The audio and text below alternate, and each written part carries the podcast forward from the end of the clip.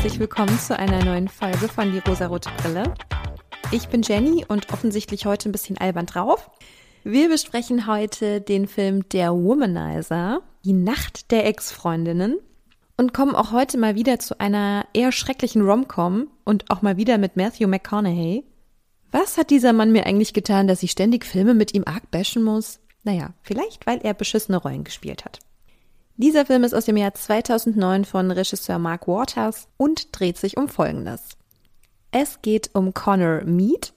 Dieser ist Fotograf und fotografiert hauptsächlich nackte Frauen. Und alle Frauen fliegen auf ihn, weil er irgendwie so super toll ist. Ich habe es nicht ganz durchschauen können, aber er ist wohl einfach ein unwiderstehlicher, toller Mann. Er ist der Womanizer schlechthin. Womanizer könnte man ja schon fast als Auszeichnung beschreiben. Ein Mann, der mit sehr vielen Frauen geschlafen hat, sehr viele Frauen gedatet hat. Der Begriff Womanizer ist aber total positiv konnotiert. Man spricht ihm damit ja eine gewisse Erfahrung und ein besonderes Können zu. Für weiblich gelesene Personen gibt es auch einen Begriff, also ein Begriff dafür, dass man mit vielen Menschen geschlafen hat und dass man vielleicht auch immer bekommt, was man möchte, dass man sehr flirty ist und auch mit vielen Männern so ein bisschen anbändeln kann. Und das ist der Begriff Schlampe. Und da sieht man ja total super die gesellschaftliche Wertung zwischen den Geschlechtern. Kommen wir zurück zu Connor. Der ist Gast bei der Hochzeit seines Bruders und ganz verrückterweise ist er auch total gegen die Ehe und versucht seinem Bruder diese auszureden, was zum Glück nicht gelingt. In der Nacht vor dem Hochzeitstag begegnen ihm drei Geister und hier sehen wir die Parallele zu Charles Dickens Weihnachtsgeschichte. Da ist es ja auch so, dass dem Bösewicht Ebenezer Scrooge drei Geister begegnen und er daraufhin ein anderer Mensch wird und auch Weihnachten etwas anders sieht. Und genau diese Parallele wird jetzt hier zu diesem Film gezogen. Connor erscheint zuerst seine erste Freundin, die ihn zu all seinen Ex-Freundinnen führt. Dann erscheint ihm die Frau, die aktuell die wichtigste in seinem Leben ist, und das ist seine Assistentin Melody. Sie managt einfach sein ganzes Leben. Und als letzter Geist kommt zu ihm ein sehr schweigsamer Geist, die ihm seine Zukunft zeigt, nämlich seine Beerdigung, zu der niemand kommt. Und dadurch wird uns in diesem Film präsentiert der klassische Turn einer jeden Romcom. Vom Bad Boy zum friedlichen, erwachsenen, verantwortungsvollen, gefühlvollen Mann. Denn die Geister zeigen Connor vieles, was ihn dazu bringt, sich zu ändern. Und zwar komplett zu ändern. Zunächst ist er ja ein richtiger Bad Boy, Womanizer, Arschloch, nennt es wie ihr wollt. Er bringt zum Beispiel ein Model in echte Gefahr, indem er auf sie schießen lässt, damit ihre Reaktion auf dem Foto real aussieht. Er ist einfach ein absoluter Frauenhasser, so lernen wir in den ersten Minuten des Films kennen. Seine Assistentin Melody organisiert sein komplettes Leben, nicht nur den Job, also Jobtermine und Gespräche und sowas, sondern auch seine privaten Beziehungen. Sie soll Frauen für ihn vormerken und sie hat wohl auch schon öfter mit Frauen in seinem Namen Schluss machen müssen. Und in einer der ersten Szenen sehen wir auch, dass er eine Konferenzschaltung einberufen lässt von Melody und in dieser Konferenz mit drei Frauen gleichzeitig Schluss macht, während seine neue Affäre im Hintergrund sitzt und den noch fröhlich zuwinkt. Connor sagt selbst von sich, dass er alle Frauen liebt, bezeichnet sie aber einen Halbsatz später alle als durchgeknallt. Er ist also ein Mensch, der nicht gerade dadurch glänzt, dass er besonders feinfühlig und emotional auf die Frauen eingeht. Und das ist auch dieses Bild, was wir von ihm bekommen sollen. Er ist nicht gerade sehr gefühlvoll, er ist nicht einfühlsam, er ist ein Bad Boy, wie er im Buche steht. Beziehungsweise wie er uns in Filmen gezeigt wird.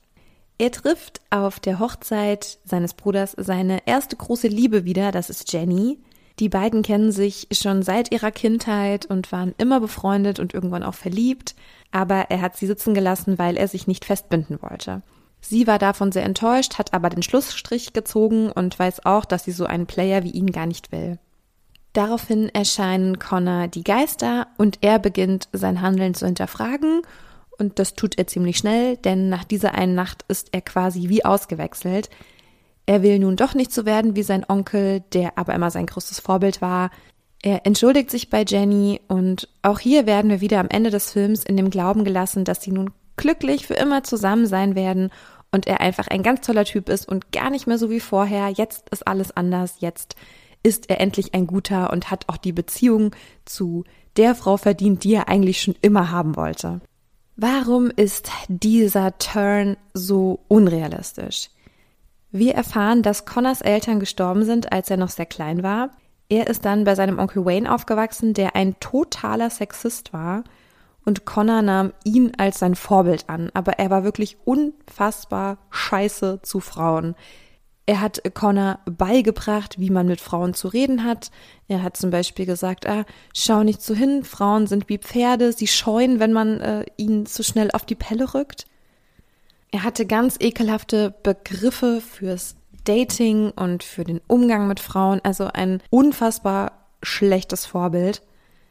Dazu kommt, dass Connor auch schon sehr früh Verantwortung für seinen kleinen Bruder übernehmen musste, also Connor hat ein sehr schlimmes Trauma in seiner Kindheit erlebt, was er null aufgearbeitet hat. Zumindest erfahren wir das nicht, aber ich gehe auch davon aus, er hat es nicht aufgearbeitet.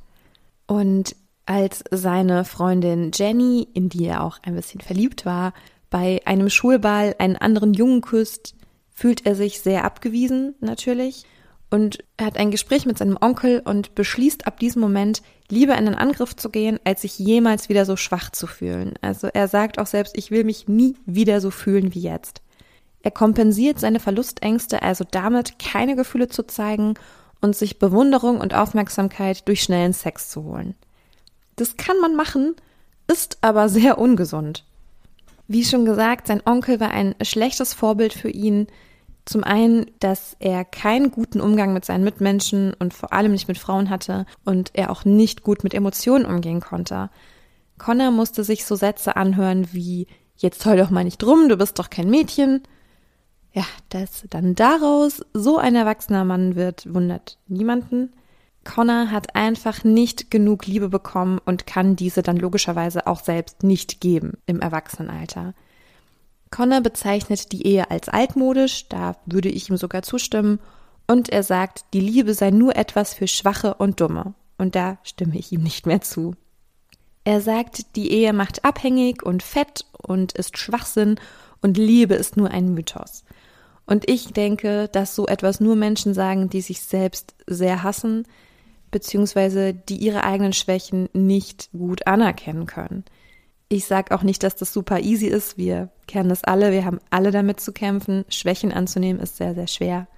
Aber Connor scheint tief im Inneren sehr, sehr verzweifelt zu sein. Und ein solches Verhalten, was schon seit der Kindheit so in ihm drin ist und er immer wieder gefestigt hat durch sein Verhalten, das kann man nicht innerhalb von einer Nacht ablegen. Das braucht mindestens eine Therapie, sehr viel Selbstreflexion und Anerkennung dieser toxischen Verhaltensweisen. Also wenn Connor Jenny verspricht, sich zu ändern, wird er erstmal noch einen langen, harten Weg gehen müssen.